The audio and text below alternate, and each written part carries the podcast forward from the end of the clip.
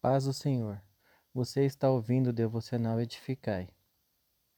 Tema: Lutando juntos pela fé no Evangelho. Livro de Filipenses, capítulo 1, versículo 27 ao 30. No versículo 27 diz: Somente deveis portai-vos dignamente, conforme o Evangelho de Cristo, para que quer vá e vos veja, quer esteja ausente, ouça acerca de vós que estais no mesmo espírito, combatendo juntamente com o mesmo ânimo pela fé do Evangelho.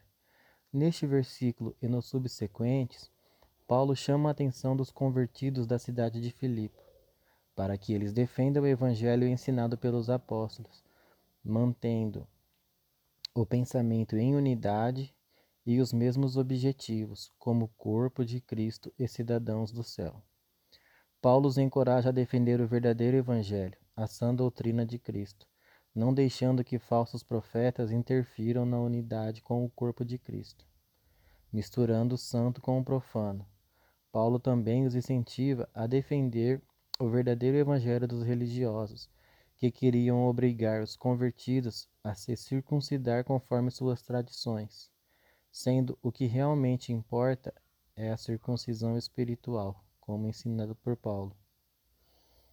Enfim, esse texto é um grande chamado para a defesa do Evangelho, para que os cristãos se sintam felizes pela perseguição sofrida, pois é um indício de que realmente eram salvos e que defendem a pureza do Evangelho de Cristo, pois essa luta é um privilégio e isto é que faz com que sejamos filhos íntimos de Deus.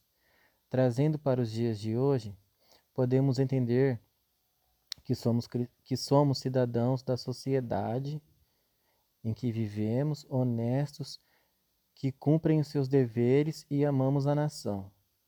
Mas quando as leis e decretos da sociedade ofender ou tentar se sobrepor à cultura dos céus, nossa verdadeira e eterna cidadania, devemos optar pela lei e cultura do reino dos céus.